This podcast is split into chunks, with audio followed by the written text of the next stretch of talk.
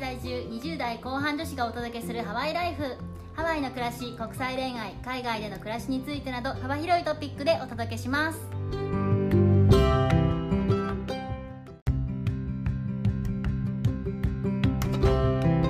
こんにちはこんにちは、ヨネピーとメッティです。メッティさん最近英語喋ってますいいやもちろん、やそうですねあのホノルルガールズですのでね。 片やホノルル在住片や東京近郊在住っていう感じなんでございますけれども、はい。まあ、メッティさんはもちろん旦那さんとも英語で喋ってると思いますしお仕事とか、まあ、その日常生活とかね英語が混じり込んでると思うんですけどあの、はい私は最近全然英語を喋っていなくてですねちょっとモチベーションを高めようかなと思って 今日のポッドキャストなをる英語のモチベーションの保ち方ということですね。そうです教えてください何もいろいろやったりはしてますけどねなんかでも最近ちょっとイベントがなくて停滞気味うーん。え、なんか最近その英語を話したエピソードといいますか、話した経験とかってありますか？でももう数ヶ月前とかなんですけど、はいなんか突然あの仕事で「そういえばヨネピーちゃん英語喋れたよね」とかって言われて「はい」みたいな感じで言ったら「じゃあちょっとこのカリフォルニアの企業とのミーティングに入ってよ」ってって言われてえ、 「かえっみたこいいい。なかっこいいじゃないですか」でなんか通訳とかもやってよとか言われたんですけど通訳は無理だなって冷静に判断して通訳は断ったんですよね。ほうほうほう。でもなんかメールとか書類の翻訳とか会議でまあちょっとだけ発言するっていうのもやったんですけど、ほうほう。もうちょっとだけ発言した時に、あの、カリフォルニアの方がですね、マジで何喋ってるか分かんなくて、あの、早すぎるんですよ、言ってることが。ガチのアメリカ人ってことですよね。じゃあ。まあ、インドの方とかもいたんですけど、うんうんうんまあ、それは全然、まあ、インドの方はそれはそれで聞き取りづらいとかね、逆に聞き取りやすいところもあったりするんですけど、はい。なんかあの、カリフォルニアの人はもう本当にこう、えーみたいな感じで、あの、私、本当ハワハワイで英語喋れる気にちょっとなってたけど、なんかすごい、なんかもしかして間違ってたのかもしれないと思って、うんうん。すごいなんか絶望したんですよね2ヶ月ぐらい前に。でそのプロジェクトも短期だったので、その期間モチベーションを高めてちょっとなんかその後若干停滞気味なんですけどうんうんうんうんでもそうやってすごい挫折した時にすごい勉強になったというかあやんなきゃ死ぬってすごく思いましたうんうんうんうんでもそれが長続きしないと。そうですね、まあ、イベントベースになっちゃうので多分結構ポッドキャスト聞いてる人もそうだと思うんですけどやっぱりこう何があるから旅行に行くから仕事があるから勉強しなきゃってうんあるじゃないですかね。わかりますわかります。うん、メッティさんは最近どうですか？私はあのさっきヨンティさんが言ってくれたくれたようにアメリカ人の方と仕事する機会が多かったので例えばうん電話とかの対応も全部英語になるんですよねほうほうほあの対面で話すのも難しいのに電話ってさらに難しいんですよう。うん、本当にわかんないよね。本当にわからないんですよでしかも相手の顔も見えないからこうどういうテンションでっていうのもあるじゃないですかうん、わからなかった時とかに。っていうのですごい辛いんですけどそれを何ヶ月かやりこなしていくとだんだんその特に仕事ってあの使う単語が似てくるのであと質問される内容もちょっと似てきたりするのでうんうん。それに慣れると、あなんかちょっと英語を話せるようになった気分になりますよね。 うんわかるわかる。まあでもモチベーションのアップダウンはありますよね。ねえ、まあめっちゃだ私がダウンしてる中でこの話題をしててちょっとなんか大変申し訳ないんですけど、はい、まあ、私自身も上げたいということで視聴者の皆さんと一緒に上がっていきたいと思います。 はいとか言って。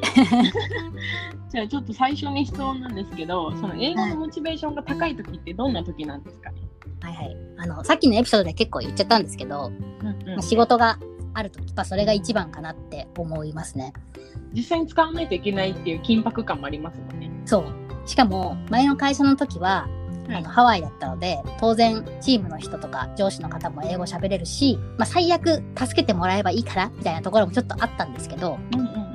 日本の会社に来て、まあ、英語担当として当てにされる時は、周りの方が、まあ、英語が喋れなかったりとか、すごく使いこなせない方っていうのも結構多いので、はいな私もできないなりに一番できるポジションに立っちゃってるっていうことが結構あるんですよ。うん。頼りにされてるんですね。そうだからいや絶対こう負けられないみたいななんか別に戦いじゃないんだけど まああの意地を見せないといけないですもんね。そうなんですよだからプロフェッショナルとして頑張らなきゃいけないなっていう意識で取り組むのでそういう時はやっぱり頑張らなきゃなって思いますよねうんうん、そういう時にモチベーションが高まるっていうことですね。そうですね、すごい高まりました、1ヶ月だけ。はなるほど。い。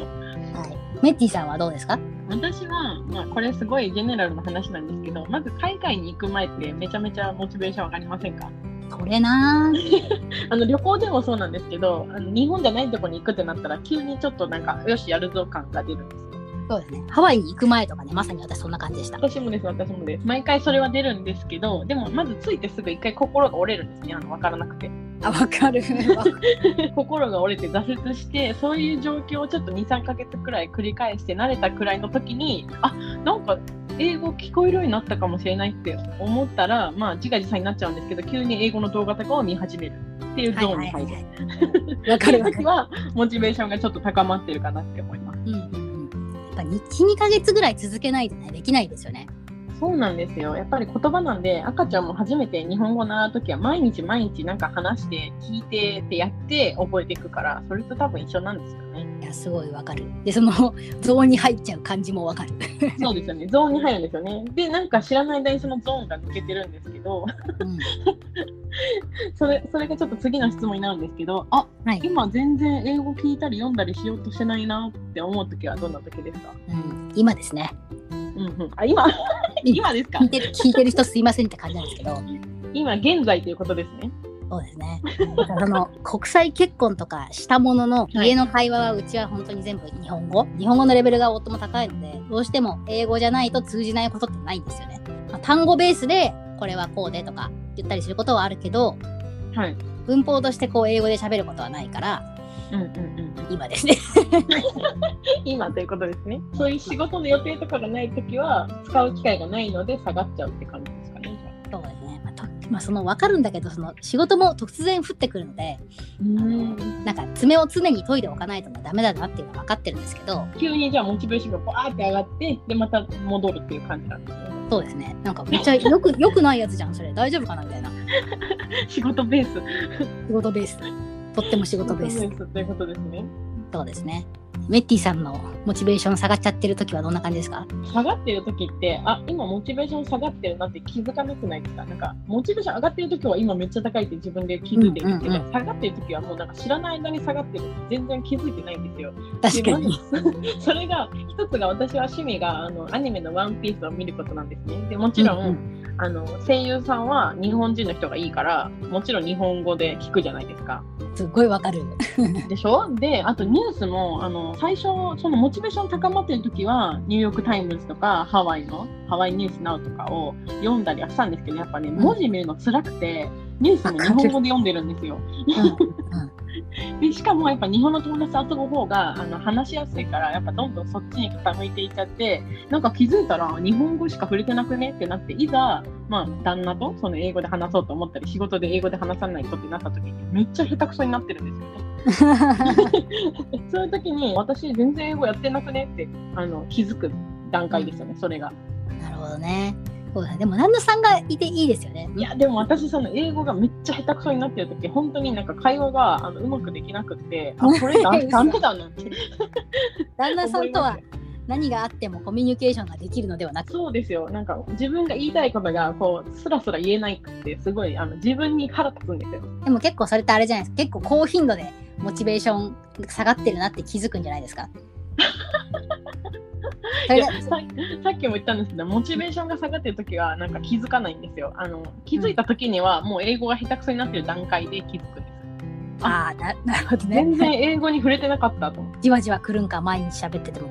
そうですよ。なので、やっぱり触れるっていうのがね、大切なのかもしれないですね。そうですね。まあハワイに限らず、やっぱり日本人が海外に住むと、現地在住の人と一緒に遊んだりとかっていうのはよくある話だから、うんうん。まあ、ハワイに限らずありますよね。どこにいても。ありますね。本題なんですけど、じゃあどうしたらモチベーションをキープできると思いますかはい。すごく偉そうなことを言ってもいいですかお願いします。習慣にするしかないですよね。っていう。 今までの話と全然違うことを言ってますよね。そうなん私でたちすよ。の行動と真逆の方を言ってます。そうでも本当になんか語学って、まあ筋肉と一緒だから、ずっと使い続けないと、やっぱり良くならないんんですよね。うんうんそれはすごい分かってて、まあ、これ自分にも言ってるんですけど、一番楽なのは自分が絶対英語に触れられる時間とか習慣とかっていうのを作るのがやっぱり一番楽。うん。うん。なるほど。仕組み作りですね。それは確かにいいかも。そうなんですよ。で一時期なんか夫と約束してこの時間に一緒に英語のアーティクルを読もうとかおお。やってた時もあったんですけどそれはちょっと夫のも、はい夫のモチベーションの問題で続かなかったんですけ どでもそういうのとかはすごく良かったしそのこの時間になったらこうアラームが鳴ってああじゃあ勉強の時間みたいなえ、それすごい。めっちゃいいじゃないですか。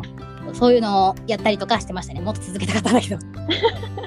あとは最近仕事をしてる時に、まあ、普通に日本の仕事なんですけどプレゼントとかする時に、はい海外のエビデンスとかがあるとより話がスムーズになったりとかすごいこいつ進んでるなっていう風に見えたりするので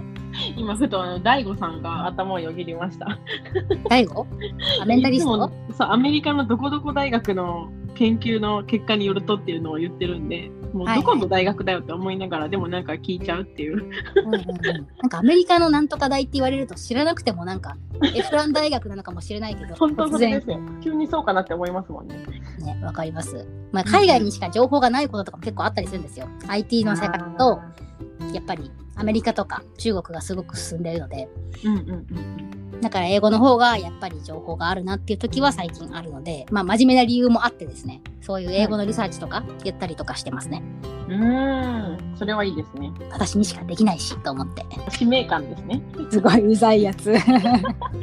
T さんのモチベーションキープ方法はいかがなものでしょうかもうもうモチベーションがそもそも頼りにできないんですけど私の場合はこれなぁあの好きな英語の番組とかドラマとかを見つけてみたりとかインスタグラムをフォローする人をあの英語でしか発信しない人にしてみるとかっていうのもまずちょっとその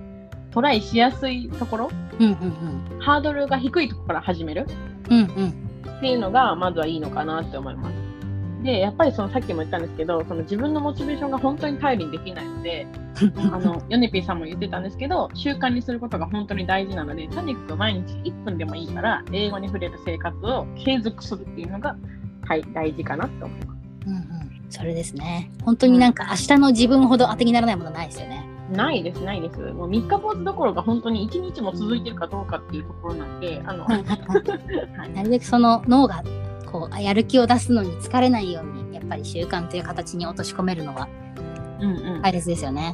さっきヨネピーさんが言ってたその旦那さんと決まった時間に一緒にやるって言ってアラームをつつけてたって言ってましたけどもうそんな感じで、もうこの時間になったら何が何でもとりあえず1分だけでもこれをするみたいな感じのを毎日続けてたらやってない人に比べたらすごい力がつくっていうのはもう頭では理解できてるんですけどなんか始めてないっていう感じですね。こうね 私も最近アラームをこう決まった時間に聞くだけにちょっとなっちゃってるので今日から頑張らないと。頑張りましょう。 えっとでは最後の質問なんですけど、モチベーションが上がる勉強方法、意識して心がけているこ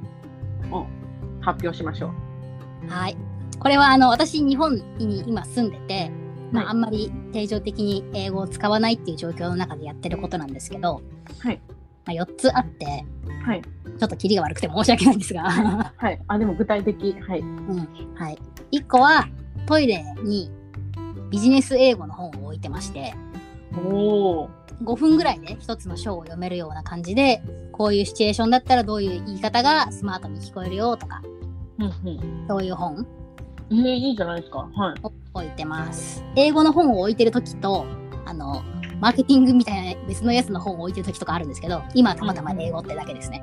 うーん。えでもなんかトイレにあるとなんか手に取っちゃうかも。それ良くないですかその方法。ハードル低いし。うん、でトイレにスマホを持ち込まないところがポイントですね。ああ確かにスマホは敵だ。その本の時間っていう風に決めて、それだけがルールかなっそれは賢いですね。ていうのをやってるのが一つと、はい。あと、夫とやってること、フォニックスってあると思うんですけど、はい。アメリカで子供がプリスクールとかで習う英語の発音はいがフォニックスって言うんですけど、それを子供が本当にやるようなフォニックスの本を買ってほう、あの、人とやってます、時え々。ー、やりたい私も。マジ で、マジで心折れるよ、フォニックス。超やばい。え、ちょっと一つ例出してくださいよ、フォニックス。えちょっと待って。あの心臓の hurt うんとうんうん。傷つく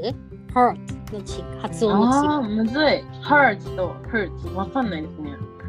違うん、これはねとても難しくて一緒に読みながらやってるんだけどいやそれは違うとか言われ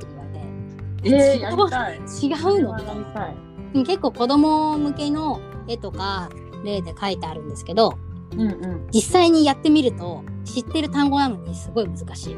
うん。うーん、それすごい勉強になりますね。実際使うしね、そういう単語って。そうなの本当になんかこんな今まで多分1,000回ぐらい喋った言葉が今まで間違ってたんだって思うとそれもそれで絶望ポイントですね。今日は絶望ポイントが多いですね。 まあでも絶望はこう頑張る糧なんだね いいこと言う。絶望した方がいいと思います。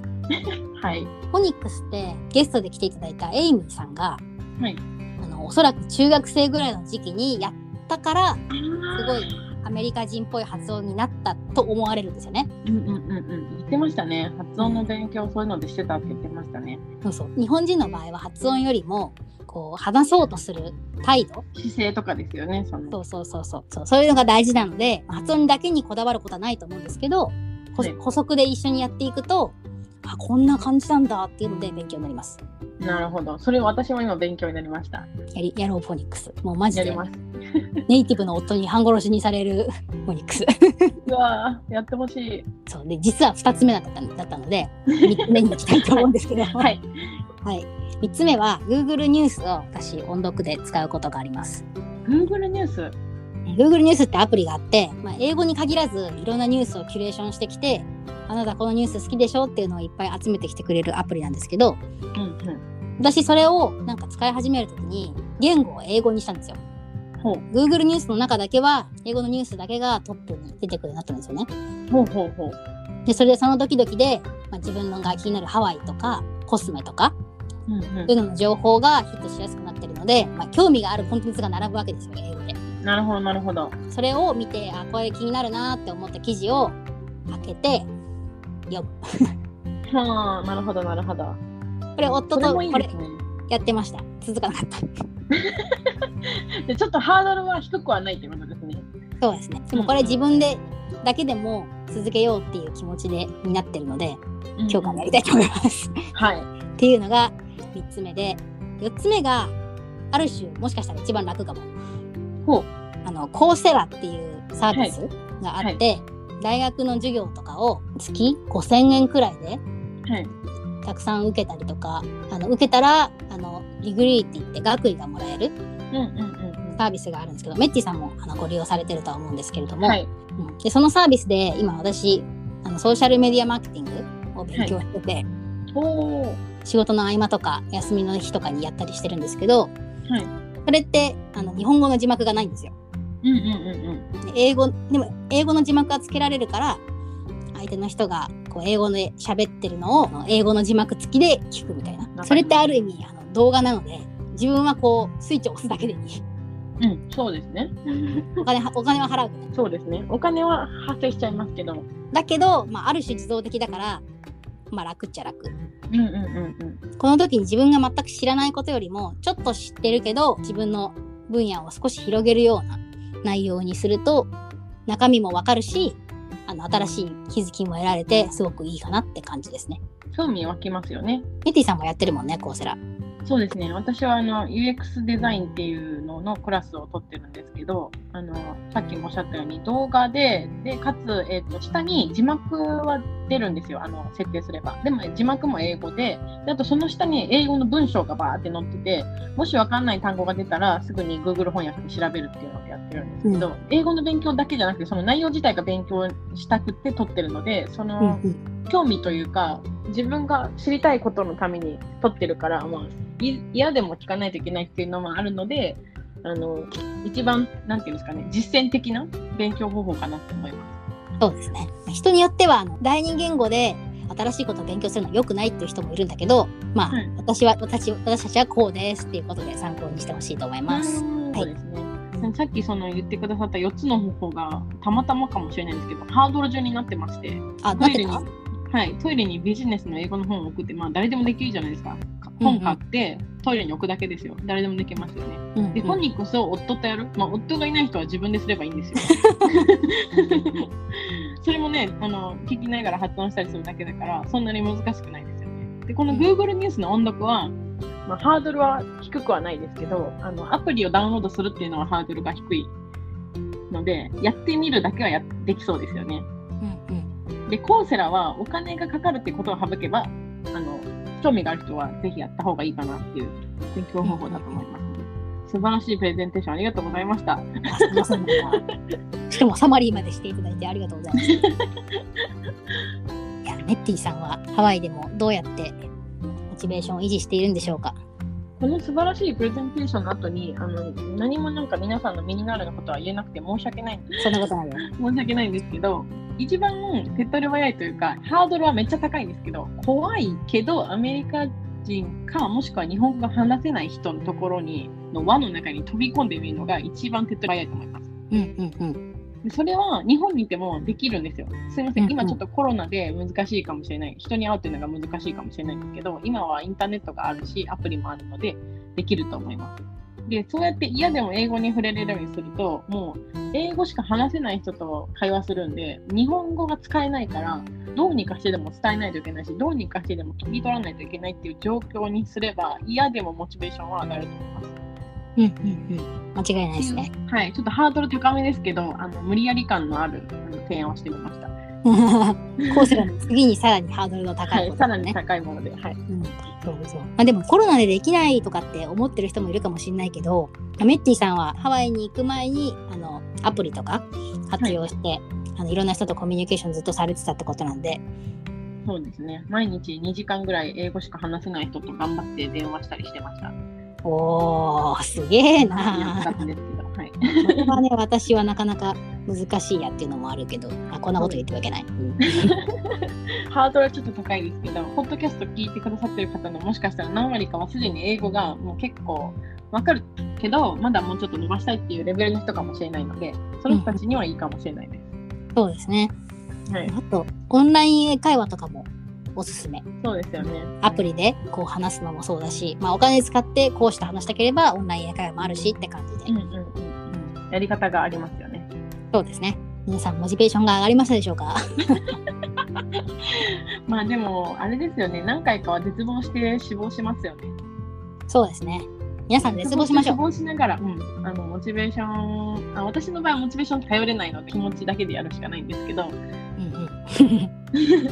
まあ絶望すればなんとかしないとっていう気も湧いてくるかもしれないので、絶望しましょう。そうですね。一番難易度の高いメッティさんがやってたアメリカ人突撃っていうのをやってから、他のことで ちょこちょこ勉強していくとよろしいんじゃないでしょうか。いいかもしれないですね。あのうん一回アメリカ人アタックしてみて、でその後そのアメリカ人と友達になればフォニックスも教えてくれるかもしれないです。フォニックスを教えてもらおう。うんでも教えてもらえる。すごく仲が悪くなるかもしれないから気をつけよう。 何があったんだ。もう本当になんか、わかんないんですよ。違うとか言われても、え、違わないしって思っちゃうんですよ。なんかわかるかもしれない。中国語と一緒ですよね。まあまあまあまあみたいな。4つマークあるけど、どれが何がわかんないしみたいな。そうそうそうそうそう。それをなんかもうちょっとこうロジカルに教えてくれないのかいって思う時もあるんだけど、やっぱりそこはネイティブなので、ここはこうなんだよって言われて、いや、どうなんだよみたいな。そうか。そうか、ネイティブだから当たり前にできちゃうっていう、あれもありましたね、そういえば。そうなんですよ。はあとか言っまあて。めっちゃいい勉強方法だと思うんで、私もちょっと探してみます。という感じでした。本日もご清聴いただきありがとうございました。ありがとうございました。では、マッハロー。ー。